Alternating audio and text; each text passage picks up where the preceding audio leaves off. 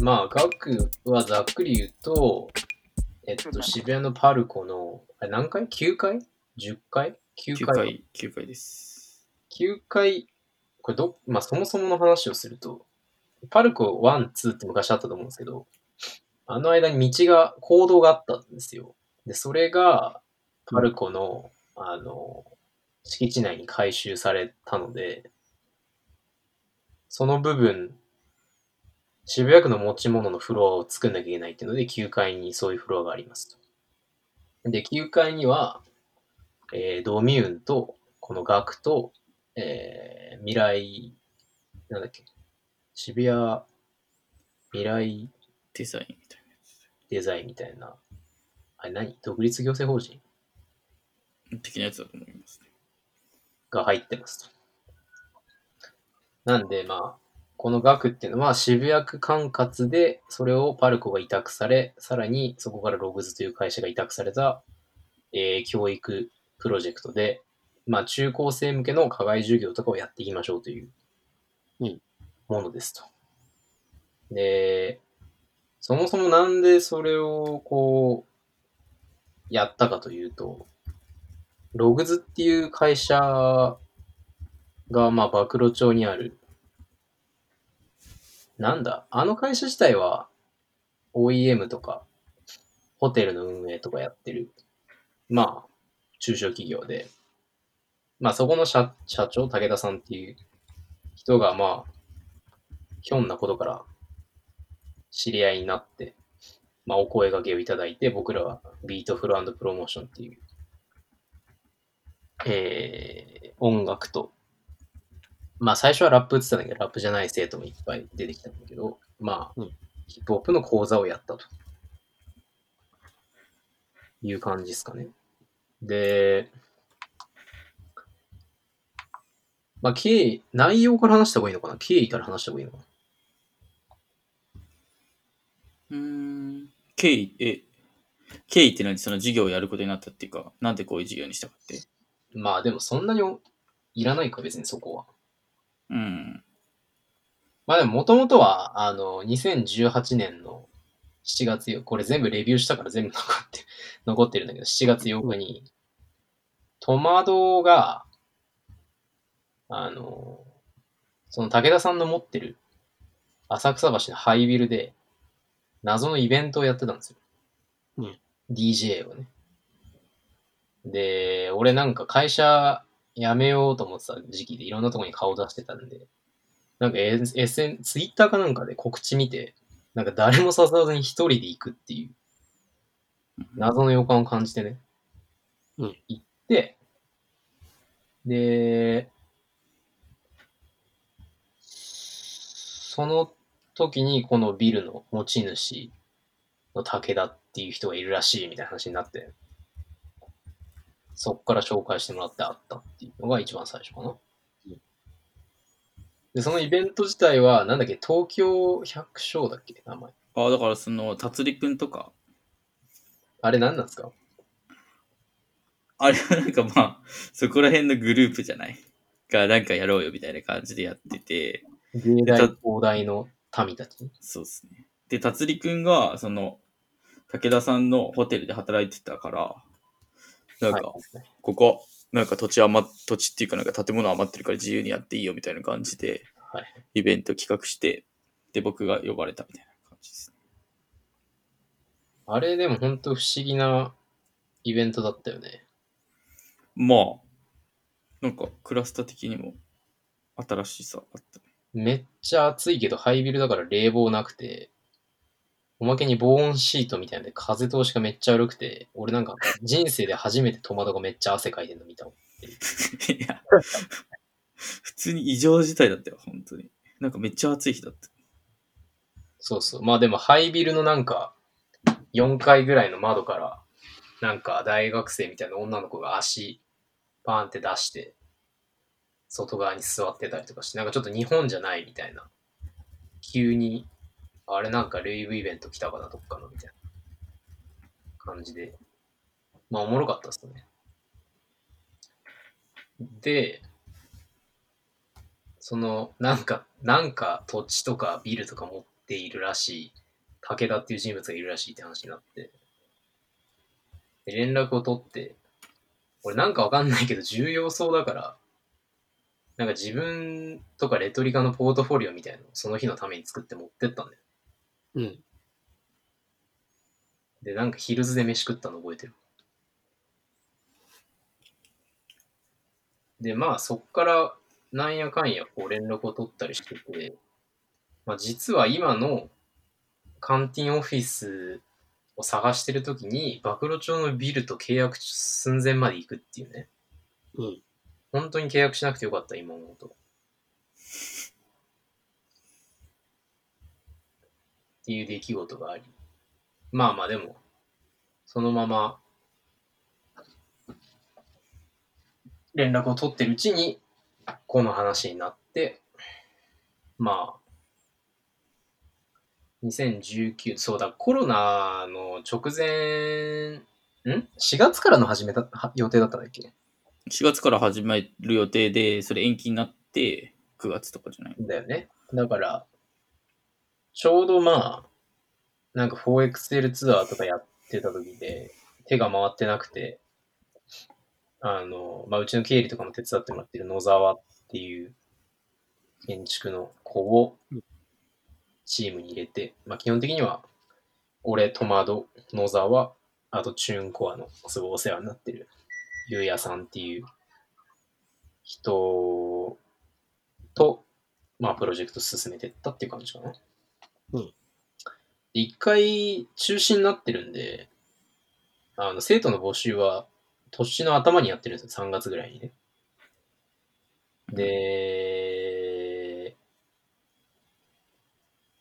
まあ、本当人集まんないとやばいかなとか思ったんだけど、まあでもプログラムざっと作って、で、募集して、まあまあ集まって、全員と面談して、で、4月開校予定が、結構、後ろに伸び伸びて、9月1日から、スタートしたっていう感じですね。うん。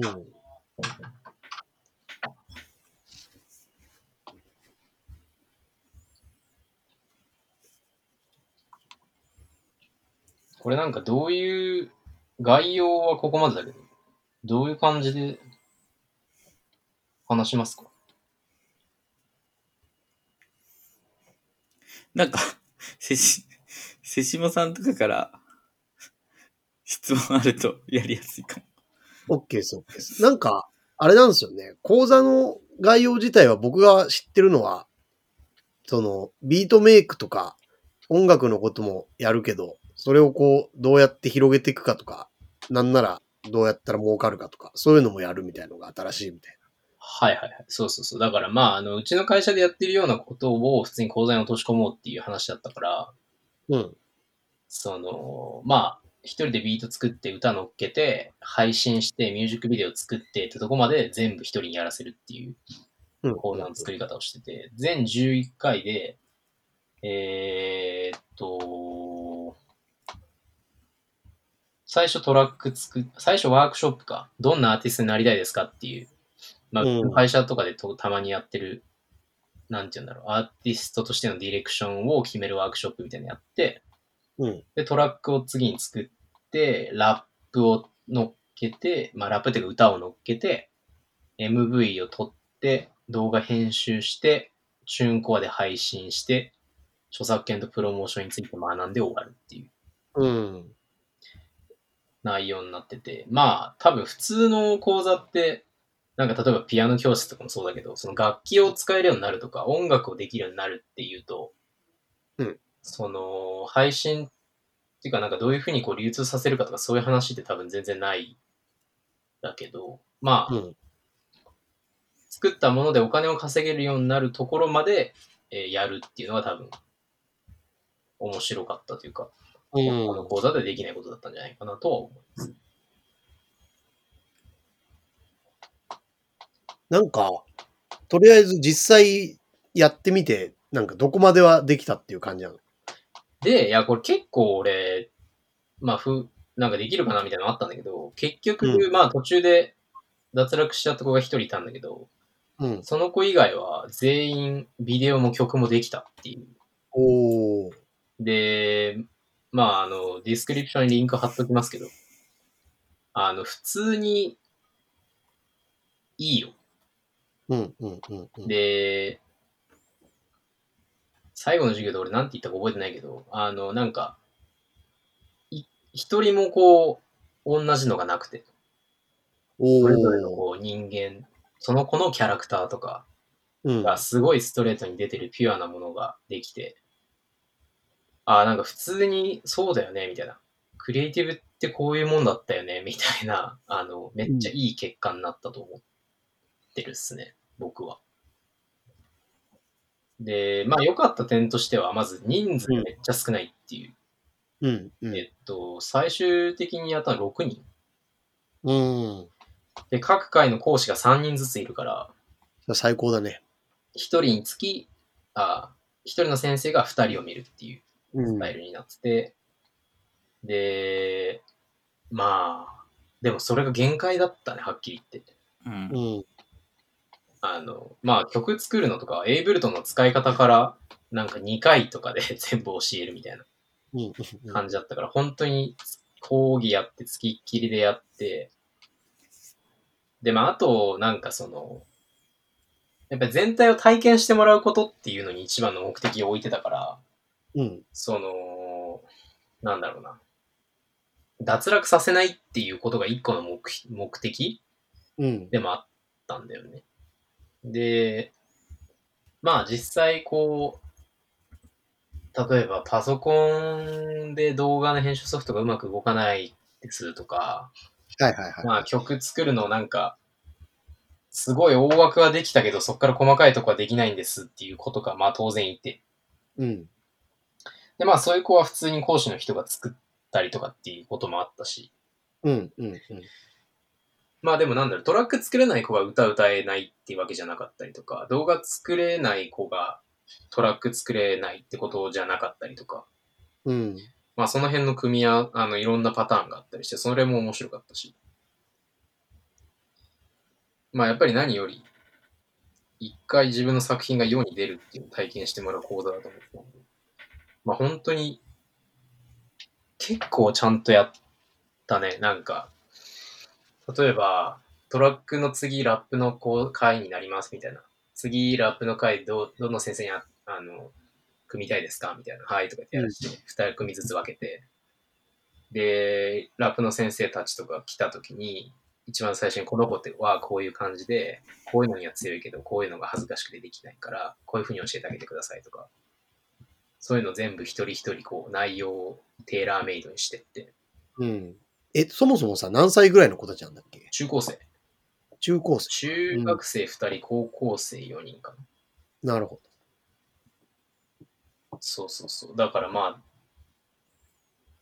でもまあ本当に結構ね、運、運っていうか、あのーまあトラックメイクのところはみんなすごいちゃんとよく見てくれたし、あのー歌のところはアソボイズムさんっていうど。うんうん。女のシンガーの人にお手伝いしもしてもらったんだけど、あとまあグミボーイと第一山本だったんで。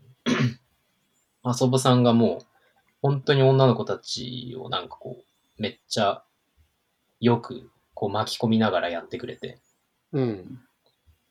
まあ結構普通にちょっと感動したレベルでお世話になって。そうそうそう。まあでも、そんなこうく、縁というかタイミングと縁もあって、みんな最後までいけたっていう感じかな。でも本当に、なんかね、見てほしいんだけど、すげえ、ピュアだから全部。うん。結構面白いっすね。なんか、ワークショップっていう感じか、ディレクションって感じか、教育って感じかだとなんか、どういうバランスなんだろうね。あー。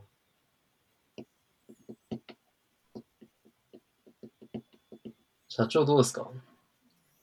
うん、でももうどの要素もあるんじゃないですかね。教育100%とかじゃない気もするけど。教育は、なんていうの、その、いわゆる格好付きの教育って感じじゃないかな。でも本質的に教育はこうあるべきだなっていう、その、まあその子がやりたいことだったりとか、やれそうなことっていうのの道筋を示していくみたいな点ではすごく教育的だなと思ったし、うん。まあ道筋を示していくっていうことは、まあいわゆるディレクションっていうことだと思うんだけど、うん。まあそういう要素もあったし、まあ当然何をやりたいって最初から決まっている子がじゃあどんぐらいいるのかって話はあるから、まあそういう意味でそれを見つける過程って考えれば、まあプロセスとしてはすごいワークショップみたいなものに近かったし、うん。まあその3つはなんかこう、割合っていうよりはこう、従属的に連なってるって感じだったかな。うん。教育っていうのが大きな目的というか、こう、大義としてあって、そのためにディレクションっていうのが必要で、どの方向性に行くのかっていうのを見つけるためにワークショップ的になっていくっていう。なんかこう、高校生ぐらいになると、はい。その中のどれかにこうなんか適応しちゃう子とかもいるだろうから、それが難しいだろうなと思って、なんか、うん。ワークショップ上手い人っているじゃん。で、はい。いや、なんか参加するのが上手い人っていうか。ああ、だそれでいくと、その、結構その一番最初の、どんなアーティストになりたいっていう、その、アーティストとしての表現をこういう風にしていきたいっていう、なんかこう写真10枚集めてきてもらって、うんうん。で、それぞれについて説明してもらって、で、それぞれの要素が近いのとかがあったら、こう、結びつけたり、隣に置いたり、グラデーションにしたりして、で自分が表現したい世界観だったりとか、音楽を通じて、こう、発信したいメッセージだったりとかっていうのを、なんか把握するっていうワークショップやったんだけど、うん。なんかそのワークショップはやっぱり、なんていうんだろうな、偏差値高い子が言語化うまくできる傾向にあって、で、ああ、こういう感じかって最初思ったんだけど、うん。でもね、そういう子が、あのーなんて言うんだろうな。表現のネタとしていいものを持っているかどうかっていうのも全然げ別の話だし、いや、そうだよね。で、あと、そういう子が、うーん、なんて言うんだろうな。何かを表現、0から1を作る時のストレスに耐えられるかどうかっていうのは全然別の話。そうね。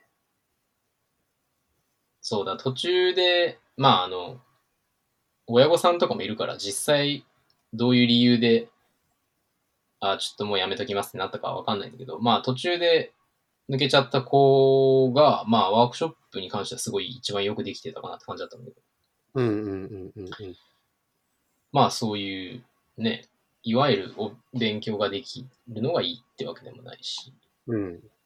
まああとはやっぱりこう、ほっといてできるタイプのことを、いろんな人にサポートもらいながらすげえいいものを作るタイプの子がいるから、うん。まあ、普通になんて言うんだろう。本当にアーティストマネジメントやるような感じで進められたのが、まあ良かったし、なるほどね。そう。まあでもやっぱりこう本質的に面倒を見るのがめっちゃ好きな人じゃないとアーティストマネジメントってできないなとは思ったね。まあわかんない。うちの会社のやり方っていうのはそういう感じかなと思ったね。うんデ。ィレクションだけが強い人って別に、マネージメントじゃないんじゃないかなと思っ。まあそうだよね。だから表面にさ、ももうすでに割と出てきてて、なんか制御しやすそうな部分をうんこう手堅くまとめてくっていう話とさ、なんか、そもそも出てこない人もいる。あとまあなんか、60点ぐらいのものがすごい速さで出てきて、はい。これでいいんだろうかみたいなパターンもあるじゃん。なんかもっとあるでしょみたいなさ。そうだね。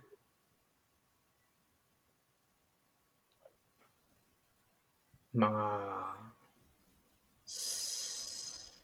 そうね。だそういう意味では、まあ、なんて言うんだろう。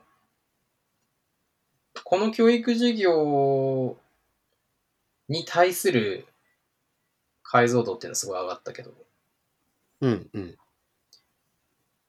アーティストマネージメントに対する、こう、知識とかあれがあったかっていうと、まあ、そうでもないか。なんか、僕、まあ、これリスナーは別、あれだけど、僕はなんか、遠山に関してはどういう感じでやってるかなんとなく想像がつくのよ。あの、ツワノで、あの、喋ってもらったこともあるし、はいはい。なんとなくこう、ちっちゃいことを喋ってる時の感じとかわかるから、うん。なんか、社長は どういう感じでやったんですか？どういう感じでやったんだろうな。えー。あ、まあでもなんだろうな。生徒とそんな話すっていうよりかは、うんうん。なんか、先生をどうしようかっていうの結構考えてましたね。あー、なるほどね。し、あと、そのフローとか段取りみたいなうんうんうん。ところをどこまで行ったらどう巻き取ろうかとか、なんか、なんだろう。こう、そうっすね。いや、そりゃそうだよね。だって、先生もかなり、なんだろう。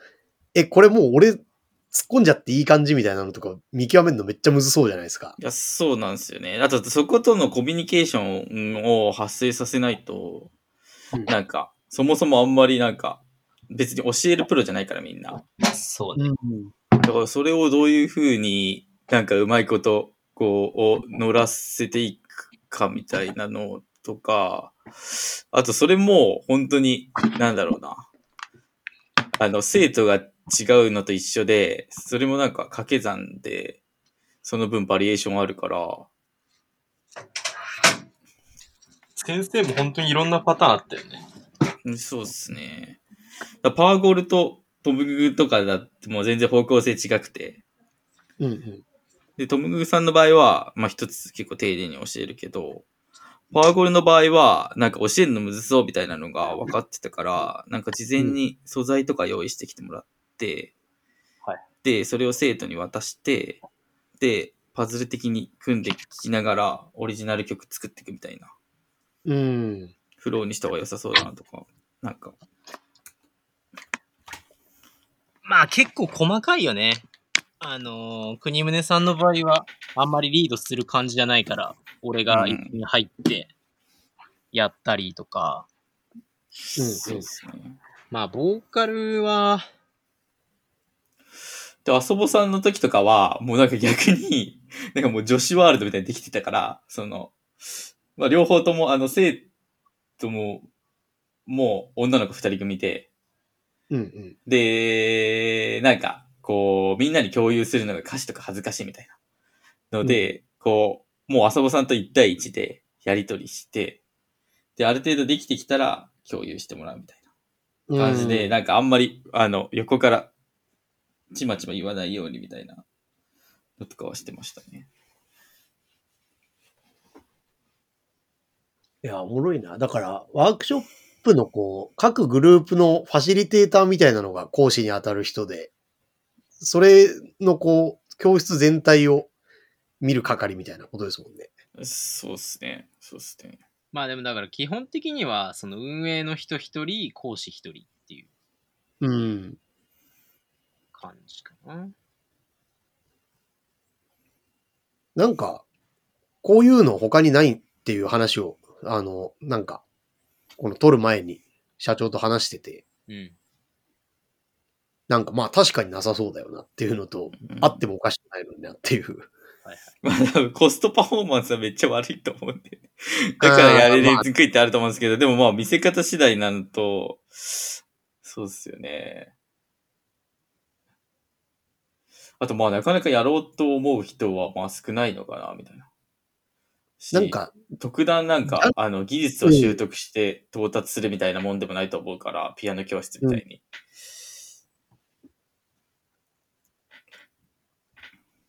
なんか、ジャンル違うけど、あの、なんか、さやわかさんっていう批評家が言論でやってる漫画の講座とかは結構近そさやわかう。なんか、って、なんだっけ？俺本読んだことあるぞ。うん、まあなんかポップカルチャーの。ブログやってた人か。あ、そうそう、もともとは、なんていうかね、かなりネット民的なところから出てきてる人だね。漫画の原作とかやってて。えー、で、なんか、あの、なんかうどん屋さんとか、全然書いたことないけど来ましたみたいな人とかいて、うーん。それとこう、なんか、もうほぼセミプロっていうか、はいはい。賞もらったことあるけど、その後、こう、連載につながんないんですけど、みたいなレベルの人とか、うん。いろんな人がいて、で、な、なんていうのまあ、その人なりの目指してるところとか、表現をやってあげるみたいな。はいはい。そうで、なんか、あの、それまとめた本とか出てて、それとかめっちゃ良かった。え、ワークショップレポートみたいな？そうそうそうそうそうそうそう。講座の本みたいうーん。な。音楽だと本当聞かないよね。海外だと全然普通にありそうだけど。そうね。だから、あの本当に、あんまない、じゃないかな。うん。なんかまあ、ビジネス寄りになっちゃうか。うん。それかなんかもうほんと技術より？DTM とかでも DTM だけ教えますみたいなとか。うん。うん。それこそね、ラップ、なんかフリースタイルとかやりましょうみたいなの絶対あるし。だけどなんか、く全部くっついて、こう、一個ですよねっていうのはなさそうう。んでもだからまあ最初のやつ、最初の初回の授業ってかまあ結構重要ですよね。なんだろう。そうだね。そのアーティスト性を確立する授業みたいなのってないじゃないですか。ない。ああ。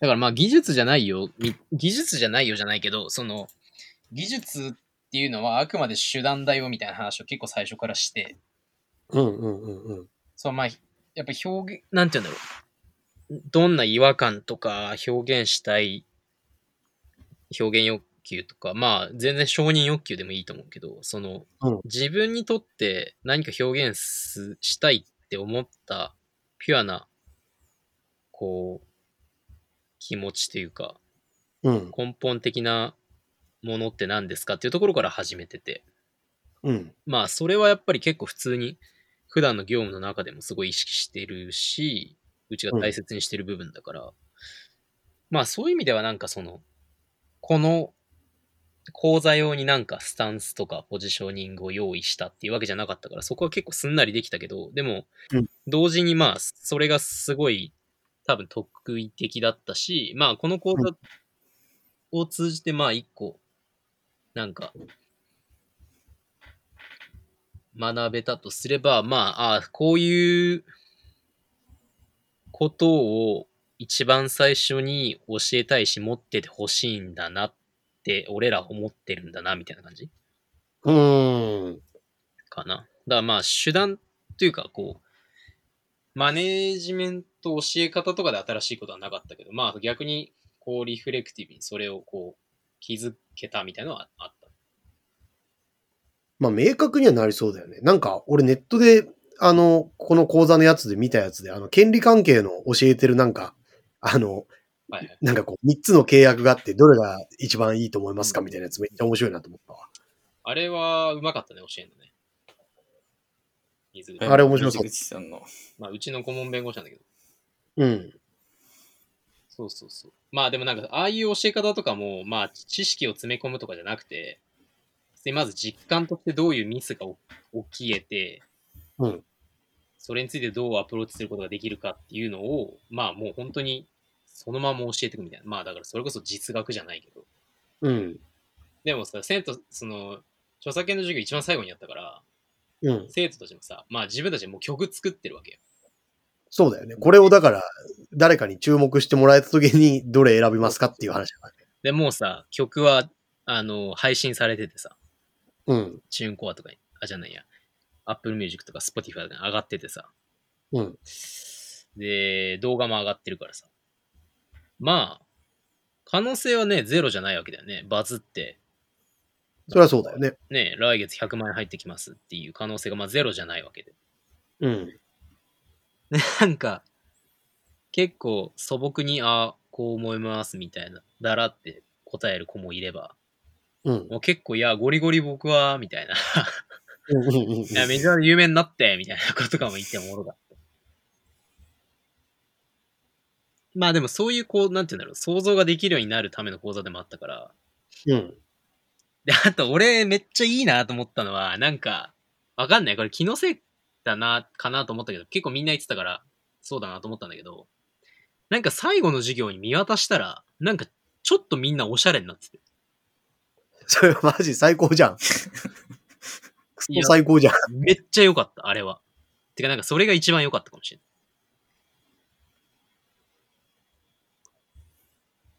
なんか、それは本当いいな。うんまあ途中でね、コロナになって、何回かリモートで授業やったりとかもあって、全員が全員ね、もうあのちゃんと集まるってなったの多分最後の1回ぐらいだったから、まあ好評あるんでできるだけ来てくださいねっつってみんなに来てもらって。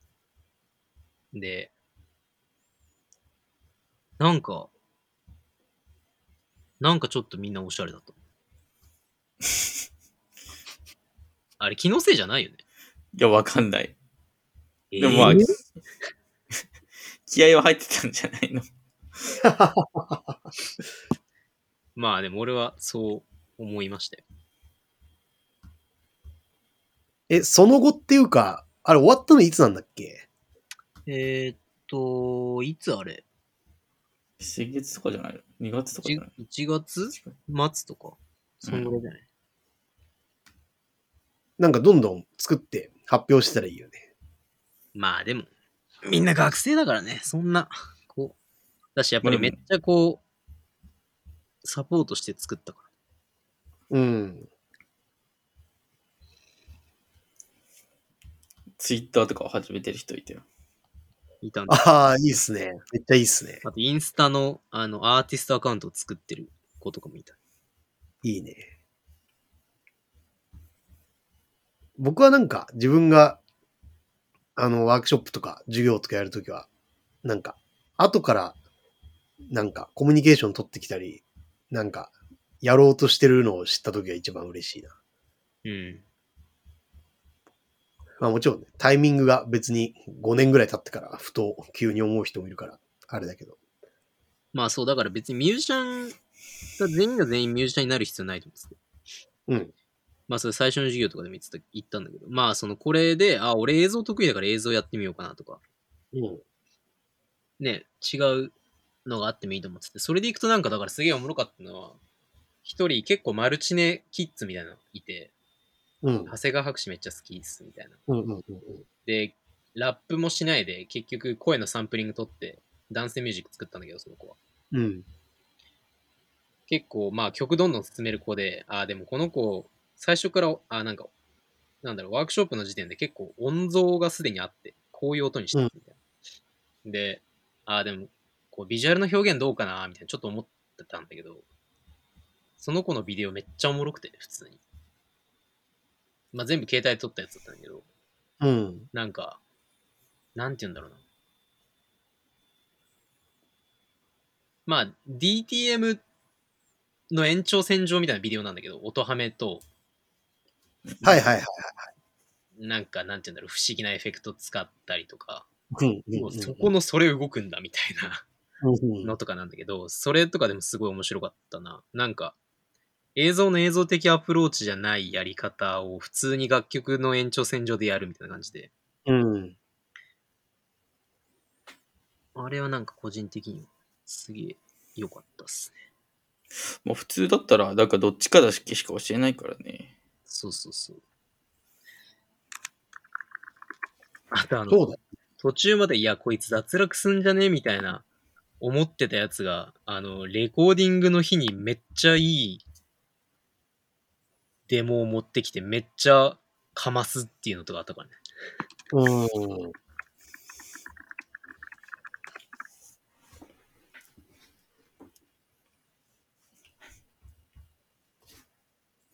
なんか宿題っていうか、みんな作ってくるような仕組みってこと？後半はそうなるってことかい。や、っていうかまあ2週間に1回だから、うん。教えて、あとはもう LINE で毎週やり取りして、てかまあだから制作だよ。つっつきするんだよ、俺らが。大変だ。そうそう。そうですね。まあ、なんか言わなくてもやる人と言わないとやらない人みたいな。まあ、そうっすね。いや、でもおもろいよ、本当に。これちょっと全部ね、まあ、みんな全然長くないから、みんな2分以下、2分ぐらいの子が多いから、ちょっとバーってみ、後でね、時間あったら見てほしい。いや、見る見る。めっちゃいいっすよ、普通に。俺は結構やってよかったなと思いましたね。うん。う